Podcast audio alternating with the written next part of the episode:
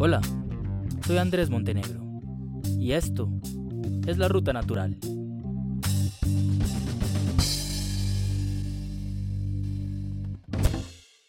Juguemos algo. Suba un dedo por cada situación en la que ha estado. Le tomaron la temperatura en la muñeca, le pidieron que pasara por un tapete con líquido, puso en sus manos gel antibacterial, alcohol o cualquier otra sustancia de esas que prometen eliminar el 99.9% de los gérmenes, lo rociaron con un atomizador, le echaron alcohol a la suela de los zapatos, a la ropa, a los alimentos, compró tapabocas industriales, trajes antifluidos, polainas, gorros de guantes, caretas, zapatos para mascotas, entre otros. Ese tipo de situaciones tienen un elemento en común. Todos involucran un objeto o un artefacto que representa la protección contra el nuevo coronavirus, lo que se conoce como balas de plata o como soluciones mágicas que solo por tenerlas garantizan inmunidad. El problema es que muchas veces esas acciones no tenían un sustento ni evidencia y se hacían justamente por tratar de sentir algún control. Ver cómo nos comportábamos da para una serie completa de esos documentales que muestran lo exótico de la naturaleza. Bienvenidos a la quinta entrega de la Ruta Natural, donde a lo largo de seis capítulos explicaremos cómo han hecho los medios de comunicación colombianos para contarnos la pandemia, o bueno, cómo lo han intentado. Justo de ese tema hablaremos hoy, de cómo los artefactos han tenido un especial lugar en la pandemia, de cómo nos relacionamos con los otros en búsqueda de la anhelada nueva normalidad. La cosa es que entre respiradores, pruebas PCR o tapetes desinfectantes hemos visto que solo los objetos no han frenado el virus y que tal vez depende de múltiples factores que no se pueden ordenar por internet, comprar por millones o encontrar en el cajón de la cocina. Antes de empezar, una recomendación. Cuando oigan la marimba, sabrán que lo que viene fue una historia publicada en un medio de comunicación colombiano de la vida real para seguir combatiendo este virus en Bogotá y otras ciudades se adelantan jornadas de limpieza. Las instituciones educativas a sus ingresos deberán instalar u ubicar elementos como tapetes de desinfección, puntos con gel antibacterial y también lavamanos portátiles. coronavirus COVID-19 es una realidad y ha cobrado muchas vidas. Una brigada de más de 15 uniformados de la Defensa Civil con el apoyo de la empresa privada adelantan un programa de desinfección avanzado. Algunos recomiendan por extrema seguridad bañarse el cuerpo completamente apenas se ingrese a casa. ¿Cuánto dura activo el COVID-19 en los componentes de los vehículos? Si yo uso el vinagre, si yo uso cloro para tratar de desinfectarme, ¿estoy incurriendo en un error? 600 camas estarían listas para convertirse en UCI en Bogotá, pero hay un problema, no han llegado los ventiladores. Semana entrante comienza la producción masiva en serie de los ventiladores que lograron diseñar algunos investigadores. El reto se cumplió y los ventiladores fueron una realidad, pero desde hace ocho meses esperan la certificación del INVIMA, un sabor agridulce para los que se pusieron la camiseta y sacaron el proyecto adelante. Siguen conociéndose historias de los ventiladores. La ministra de Ciencia, Tecnología e Innovación, Mabel Gisela Torres, entregó las últimas cabinas despresurizadas para traslado y manejo de pacientes COVID. En medio del nerviosismo, los colombianos salen a provisionarse de alimentos. ¿Qué pasa con los desinfectantes, el papel higiénico y los tapabocas? La esperanza llegó a Colombia en forma de vacuna. Destino de hoy nos lleva a tierras lejanas, donde nos encontramos a una comunidad de humanos. Parece que no conformes con su territorio, han emprendido una misión por expandirse. El riesgo es que no saben qué enemigos visibles e invisibles se encontrarán en esa carrera por apropiarse de todo. Lo interesante es que ese comportamiento se ha visto en especímenes de todo el mundo y algunas veces ha sido nefasto.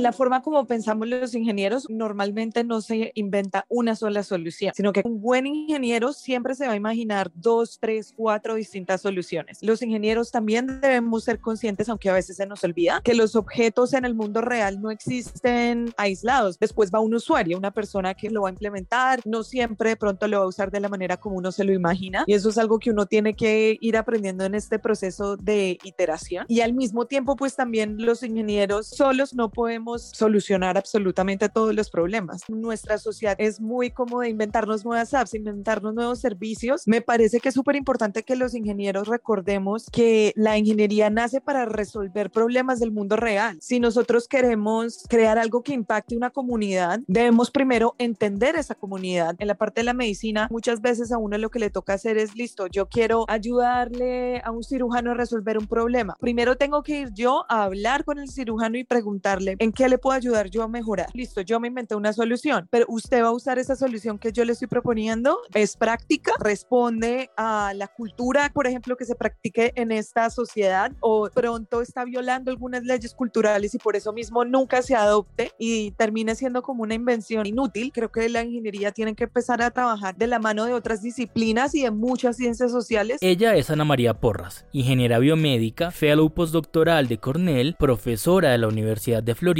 y hace divulgación científica usando crochet en su cuenta anaerobias tapabocas que tenga un hueco es una invención, pero va en contra de los principios científicos porque pues anula el objetivo del tapabocas. En cuanto al porta tapabocas, me parece en realidad muy útil y que sí responde a algunas necesidades para las personas que tenemos que salir a trabajar, como yo que tengo que ir al laboratorio y me tengo que quitar el tapabocas para almorzar, tener el porta tapabocas me ayuda a tenerlo más limpio, porque si no lo tendría que coger en mis manos, meterlo en un bolsillo, eso si uno está utilizando uno reusable, o ponerlo en la mesa y todas esas cosas serían mucho más sucias que dejarlo colgar de mi cuello. Entonces yo creo que depende mucho de la perspectiva desde cómo se esté aplicando el objeto. En Colombia también se implementó algo que era que cuando uno llegara a un sitio lo rociaran con un montón de no sé qué soluciones para limpiarlo a uno antes de entrar a un sitio. Pues ahora sabemos, no está basado en la ciencia, no logra nada, de hecho podría causar efectos nocivos sobre la salud de uno al rociarlo a uno con no sé, desinfectantes. En el caso de la pandemia me parece que el principal problema es que crean un sentido de falsa seguridad, que uno está haciendo las cosas súper bien pues porque se mega roció con desinfectante y de pronto por eso mismo uno le deja de prestar atención a otros objetos más útiles como por ejemplo el buen uso del tapabocas. Como esto se trata de una guerra contra una amenaza invisible, no fue extraño que algunas de las medidas que tomaban los gobiernos incluyeran armar con desinfectante a los cuerpos de policía, un mensaje que se replicaba en medios como acciones tangibles. Ver chorros de agua o aspersores en los colegios era mucho mejor que ver que no pasaba nada como si se tratara de una misión espacial. Los menores primero se cambian de ropa, desinfectan sus manos, caminan por los hula hula e ingresan a la nave para ser desinfectados. Su misión es cuidarse del coronavirus. A los comerciantes y compradores los reemplazaron estas tanquetas repletas de agua, hombres con protección sanitaria uniformados con escoba en mano y listos para iniciar una jornada de desinfección. Otra causa de propagación del COVID-19 son los zapatos, razón por la cual la recomendación es no entrar con ellos a la casa sin antes desinfectarlos. Por eso debe uno usar guantes o no. Es más difícil hablar, por ejemplo, de tener la ventilación adecuada en la casa que ver a alguien rociándote los zapatos con un spray o algo así, o un tapete que limpie tus zapatos. Otra cosa que es difícil en la comunicación es la incertidumbre. Entonces, al iniciar la pandemia, por ejemplo, los científicos sospechábamos que de pronto la transmisión por superficies no era tan importante, pero no teníamos los datos. Entonces, es difícil comunicar esa incertidumbre porque muchas personas interpretan la incertidumbre incertidumbre como un no, esto es falso, pero no, es que no hay datos. Ese balance también a la hora de comunicar es complejo. Yo siento que en comunicación a veces pasamos como por modas y se vuelve súper monotemático. Entonces, como está saliendo mucha información de tapabocas, solo hablamos de tapabocas y esa es la única solución. O incluso respiradores, que iniciando la pandemia los respiradores eran un gran tema y algo que pasó con algunos respiradores es que un montón de gente corrió a hacer respiradores y hacer respiradores 3D. Pues a muchos ingenieros biomédicos se les olvidó que pues para implementar un nuevo dispositivo médico en un hospital hay que pasar por un montón de regulaciones, como que no necesariamente correr a hacer las cosas es la solución. Porque pareciera que hay menos resistencia a recibir sustancias rociadas en la ropa o en las manos que estar dispuestos a recibir la vacuna, que si bien es un objeto, se hace dentro de una estrategia de salud pública y no es asumida como una solución rápida que de forma inmediata disipa cualquier peligro de contagio pandémico. En teoría fantasía como yo me pongo en un tapete y el tapete me va a limpiar lo que tenga pegado a los zapatos y ya, eso es más fácil de entender que cómo funciona una vacuna. Lo que quiere decir que pues también hay un problema de comunicación, de divulgación, que es llevarles información veraz y confiable sobre cómo funcionan las vacunas, porque debemos confiar en ellas a las personas. O sea, pues también entiendo porque digamos en el caso del oxímetro, en el caso de los zapatos, son opciones no invasivas, que lo veo como más inofensivo. Mientras que en la vacuna, pues a mí me van a inyectar algo. Entonces yo entiendo pues de la empatía, si ya a uno le van a decir, te voy a administrar algo que va a entrar a tu cuerpo, pues uno tiene un nivel mayor de escepticismo que me parece saludable, pero ahí es donde debe entrar uno a analizar de verdad la información verídica de expertos, etcétera. La gente ha adquirido muchísimo vocabulario biotecnológico y biomédico. Hace dos años yo que me iba a imaginar que alguien iba a saber lo que era una ARN mensajero. He aprendido con esto de las vacunas es que si no nos tomamos el tiempo de explicarle a la gente cómo funcionan todas estas nuevas tecnologías, pues la gente no las va a adoptar. Y lo otro es que, por ejemplo, en el área de la ingeniería biomédica, todo el mundo está como muy energizado porque esto de las nanopartículas, era ARN mensajero, es algo en lo que mucha gente venía trabajando hace mucho, pero no había llegado aún de verdad a impactar pacientes. Que nosotros estamos haciendo puede que se demore, pero es posible que algún día llegue a impactar a las personas de una manera muy real y que él cambie la medicina y cambie el mundo.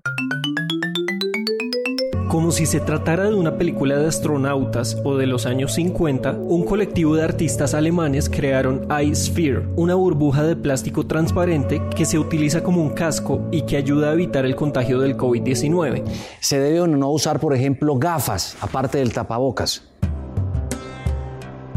Nuestro segundo destino pandémico nos ha traído a otra comunidad de humanos, esta, a diferencia de las otras, ha decidido usar una estrategia radical contra el virus. Contrario a las comunidades que se han volcado a agotar alcoholes, soluciones de cloro, tapabocas de todo tipo, ellos han optado por eliminar los estantes de papel sanitario. Este comportamiento poco se ha podido explicar e incluso se teme que sea convertido en un misterio pandémico natural sin resolver.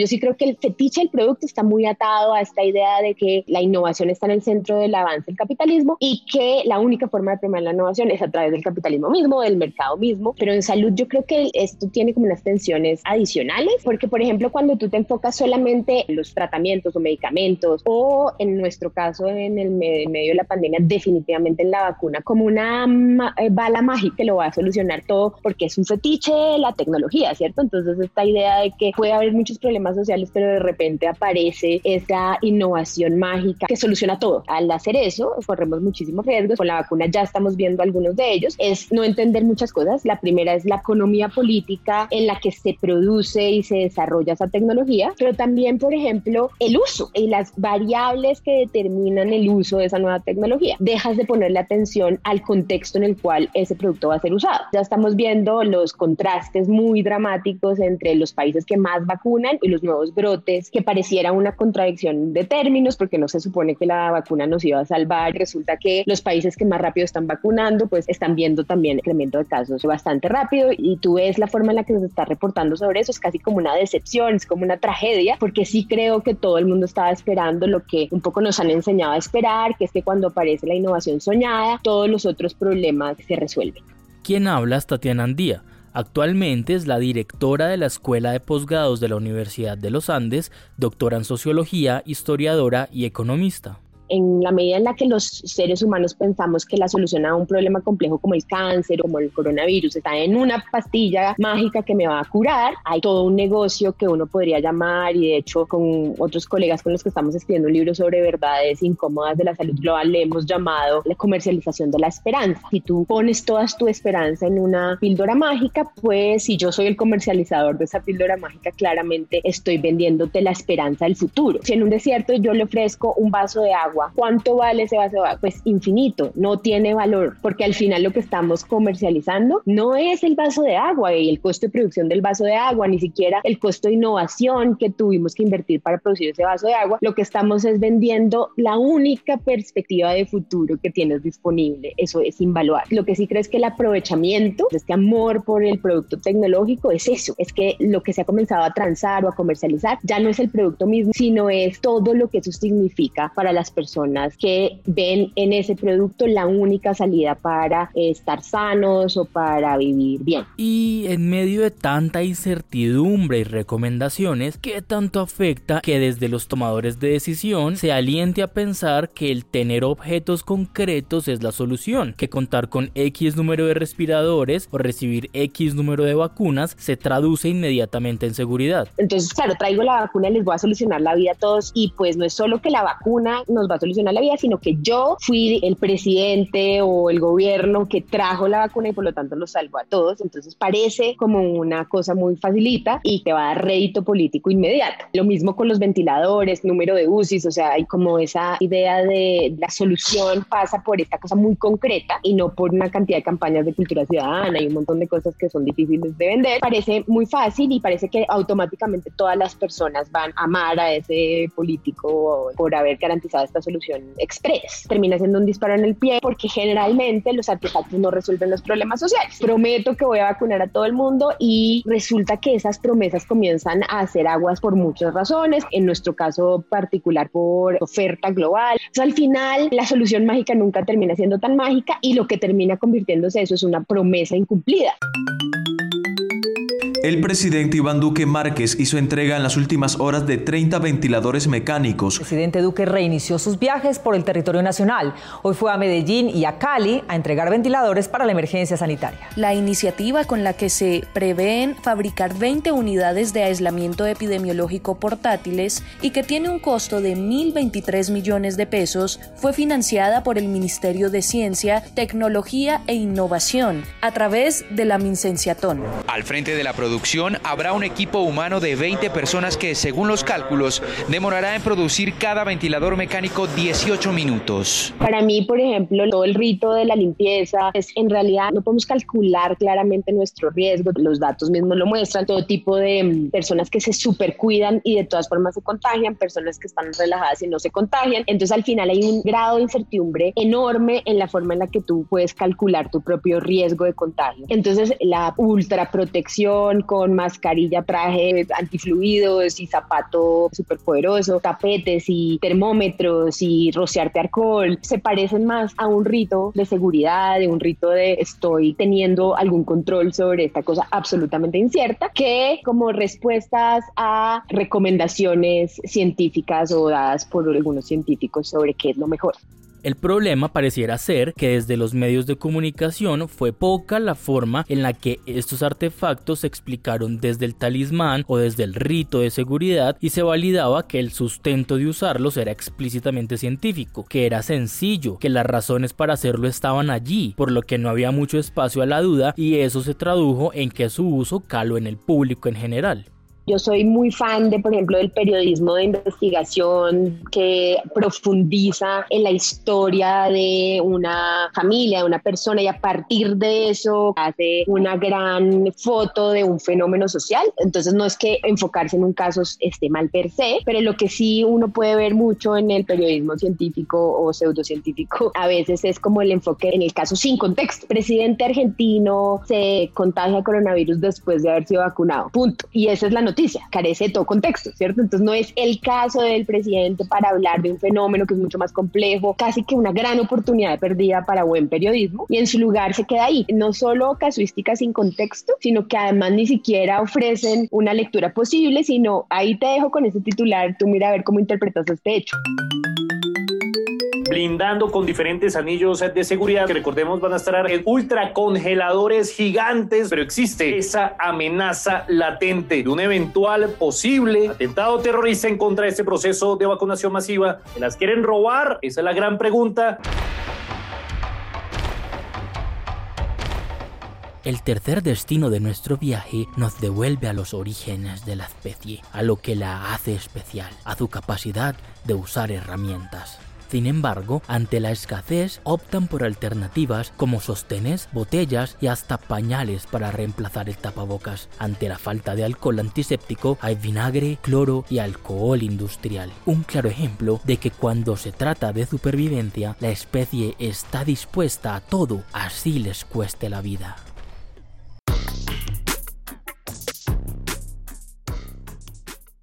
Yo creo que los aparatos tecnológicos le ayuda mucho al gobierno a ganar puntos políticos fáciles. Y son fáciles porque primero comprar tecnología y entregarla por cara que sea es más barato que solucionar un problema que tiene que ver con la legislación, con la cultura de las personas, con la ética de la sociedad y con lo que hace la gente, mejor dicho. Ir y decir tenemos el doble de camas UCI que antes, por supuesto que tiene mucho mérito. Por ejemplo, en el caso de Bogotá, que lo que terminó pasando es que no hay más UCI no porque no se puedan comprar más respiradores, ni más camillas, ni más equipos, sino porque no hay más especialistas en cuidado intensivo en Bogotá. Bogotá no tiene más especialistas en cuidado intensivo y no los puede ir a comprar a China, no los puede crear en una semana, en un mes, en dos meses de trabajo. Entonces, la gente normalmente no piensa en eso cuando ve tecnología. Es mucho más fácil ejecutar una entrega tecnológica que ejecutar una solución completa que involucra tecnología, pero también involucra personas e involucra instituciones, que es mucho más difícil de solucionar eso último. Él es José Peña Redonda, editor de audiencias del Centro Latinoamericano de Investigación Periodística CLIP y freelancer en temas de tecnología en medios como la BBC. Lo segundo es que yo no sé si haga daño o no en el sentido en el que al final la realidad se impone. Cuando comenzó la pandemia, yo escribí un artículo para BBC Features sobre cómo es la carrera por crear respiradores y terminamos viendo que los respiradores no eran el problema y era un tema muy interesante, muy apasionante de cómo la letra menuda de la creación de tecnología realmente era la que determinaba qué es lo que se puede hacer y qué es lo que no. Cosas como que decían, bueno, entonces todo el mundo tiene que imprimir en 3D respiradores mecánicos, pero resulta que los materiales que se funden para darles forma y imprimirlos en 3D son porosos y en una sala de cuidado intensivo con una cantidad de genes volando, eso incuba bacterias, entonces no es tan fácil. Entonces también como que la misma tecnología, cuando uno mira en detalle, es la que te impone ciertas limitaciones, pero cuando lo que hay es una foto de una ministra entregando cámaras de presurización o, o un presidente con un ministro al lado entregando mil computadores, esos detalles no se ven y tampoco se cuentan realmente. Y la tercera cosa que yo veo ahí es como que la fascinación que tenemos los humanos con la tecnología tiene un poco que ver con el hecho de que parece una solución fácil. Es más fácil equipar una UCI que formar a un médico de, de UCI. Es más fácil entregar un computador que formar a un profesor. En menos de 30 minutos estarán aterrizando las primeras dosis de la farmacéutica Pfizer. Acaba de aterrizar el avión Boeing 767 Raya 300 con las primeras vacunas. Están haciendo el descargue de este, el contenedor, con 50 mil dosis de la vacuna Pfizer con un 97% de efectividad. Esta fecha, hoy 15, es mucho antes del 20 que se estaba estimando para la primera vacunación. La vacunación se iniciaría el próximo miércoles, tres días antes de la fecha en la que se pensaba iniciar la inmunización en Colombia. En periodismo que toca temas de tecnología, es común que el foco se centre en el objeto, en ver qué viene dentro del empaque. Con las vacunas es posible ver algo de eso. Lo importante es ver el frasco, ¿no? Yo creo que hace falta en el periodismo tecnológico y en general en el periodismo mucho pensamiento sistémico. Las vacunas son un buen ejemplo. Se piensa mucho en el líquido, en la sustancia, pero se piensa muy poco en las agujas. Inclusive cuando se piensa en la logística se piensa mucho en las neveras y muy poco, por ejemplo, en el transporte, en que haya personas suficientes que sepan cómo manipular las vacunas, en la cantidad de cosas que tienen que pasar entre que una vacuna sale de China y llega Colombia y la, se la ponen a la abuela de alguien. Y todo ese proceso en la sustancia es solo una parte crucial, necesaria, pero no suficiente. Y yo creo que un pensamiento más sistémico, más abarcador, que entienda más los procesos y menos los hechos puntuales y los objetos específicos, podría ayudarnos a todos a entender que esto es un proceso y a tener conversaciones más productivas que de repente ayuden realmente a arreglar los problemas. Porque cuando tú hablas de la vacuna, entonces, o de la aplicación, lo que sea, solo hablas de una cosita. Pero si el contexto es complicado, puede que estés mirando donde no es, puede que los problemas no estén ahí. La vacuna es una maravilla, la, la sustancia, el proceso científico y tecnológico para crearla, pues eso es una maravilla. Los problemas de la vacunación están en eficiencia del gobierno, en los problemas logísticos, en la cadena de producción, en todas partes, menos en la vacuna. Pero estamos hablando es de la vacuna. ¿Cómo puede hacer el periodismo que toca temas tecnológicos para no caer en engrandecer los objetos o los beneficios de los artefactos y acercarse más a entender las necesidades de las personas? Personas frente a esos objetos. O cómo lograr que por el clic o por tener más personas consumiendo ese contenido no se caiga en errores o en terminar recomendando ciertos objetos que las personas usarán en sus casas sin considerar un criterio ético para publicarlo o no. Al final del día compite el interés por atraer audiencia y tener la atención de la gente con el interés por explicar. Y lo que pasa es que en esta situación tan complicada esos dos intereses chocan mucho. Lo que está mal es el modelo de negocio, pienso yo. lo que está mal es el hecho de que no estamos informando sobre este reto existencial para nosotros a través de una máquina que fue creada para vender publicidad. Y son lógicas muy distintas. Y lo que termina pasando es que la lógica de vender publicidad le termina imponiendo sobre la ansiedad de informarse y entender. Y la publicidad no quiere que tú entiendas, sino que te emociones. Casi toda la mayoría de los portales digitales del mundo viven de la publicidad. El imperativo termina siendo que es cuál es la forma más eficiente de atraer más audiencias, que son internas audiencias tengas, más en tu publicidad. Y claro, todavía existe el buen periodismo, todavía se puede hacer, todavía hay formas viables de hacerlo, pero es más el sistema. Yo soy editor de medio, de medio digital, y todas las decisiones perratas que uno ve en otros medios, uno entiende perfecto, porque a ellos les pagan por hacer crecer el tráfico. Si en el camino puede hacer buen periodismo, mejor. A la final es un tema de que las cosas son así, o sea, no es que los periodistas sean los malos del paseo, ni que el periodismo sea terrible, sino que hay un montón de causas sistémicas para esto. Entonces, tal vez un poco hablar de errores es un poco injusto. Hay causas más allá de lo que una persona puede o no puede hacer, o de lo que una tecnología o un objeto puede o no puede hacer para que las cosas sean como son. Y, si uno va realmente a hablar de objetos tecnológicos y cómo los miramos mal, pues también tiene que hablar de las personas y de las instituciones y cómo los miramos mal, ¿no? Que al final pasa algo muy parecido. Bien el gobierno nacional no ha expedido el decreto que lo autorice, ya se conoce cuáles serían los protocolos de bioseguridad. Control de temperatura al ingreso de templos, capillas, sinagogas, mezquitas e iglesias. Desinfección de todas las instalaciones. Distanciamiento físico de dos metros entre personas. Inscripción previa de los asistentes a cada servicio. Hemos llegado a nuestro último destino del día. Aunque esta comunidad humana pareciera que confía en un solo objeto salvador, en realidad es precavida y pone sus esperanzas en varios a la vez. Espera que la amenaza se vaya solo con los artefactos que tiene en casa, que puede comprar o son intangibles como tus creencias. Pareciera que se rigen más por la superstición, así ella se enmascara en otra cosa. Nos vemos en otra aventura de la vuelta al mundo en cuarentena días. En buena medida, en la sociedad abundan los talismanes o los artefactos mágicos que dan salidas express. Cuando se piensa en objetos, hay varios puntos en los que los medios de comunicación tienen influencia. Es común que las secciones de tecnología o las notas en general de estos temas presenten aparatos salidos de la ficción que prometen ser la salvación. Al final, cosas cuyas especificaciones se pueden leer al pie de la letra y no necesitan profundizar más allá de para qué sirve el problema es que en una crisis sanitaria los objetos han seguido la misma lógica. Los pros de los tapabocas, el correcto uso de los tapetes, el ABC de los desinfectantes, sin explicar cómo esas medidas en conjunto hacen parte de estrategias que muchas veces desconocemos cómo se formularon o si las cifras han tenido algo que ver. Pero de eso ya hablamos en un capítulo anterior. Además, se muestran como hazañas descomunales en un vuelo de X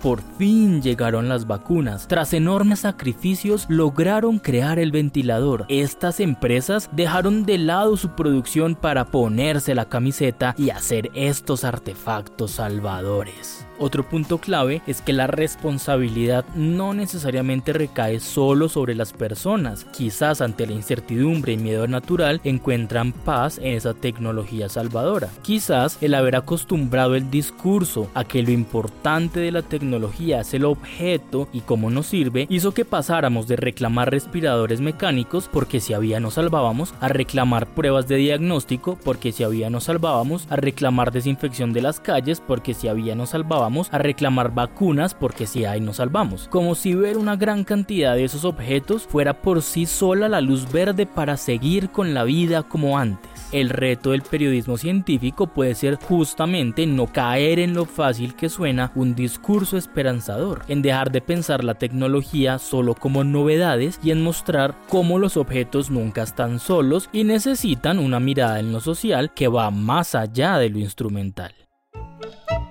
Hola amiguitos, hoy descubriremos nuevos compañeros exóticos en las cuevas de los murciélagos, las aguas de los delfines y los montes de los venados. Preparen sus mochilas para una nueva coviaventura. De eso va el siguiente episodio, de nuestra relación con la naturaleza, de cómo no es posible entender la pandemia con una mirada que culpa a otros y cómo no es viable un periodismo que habla de medio ambiente sin pensar en la ética. Gracias por llegar hasta aquí y nos oímos en el próximo.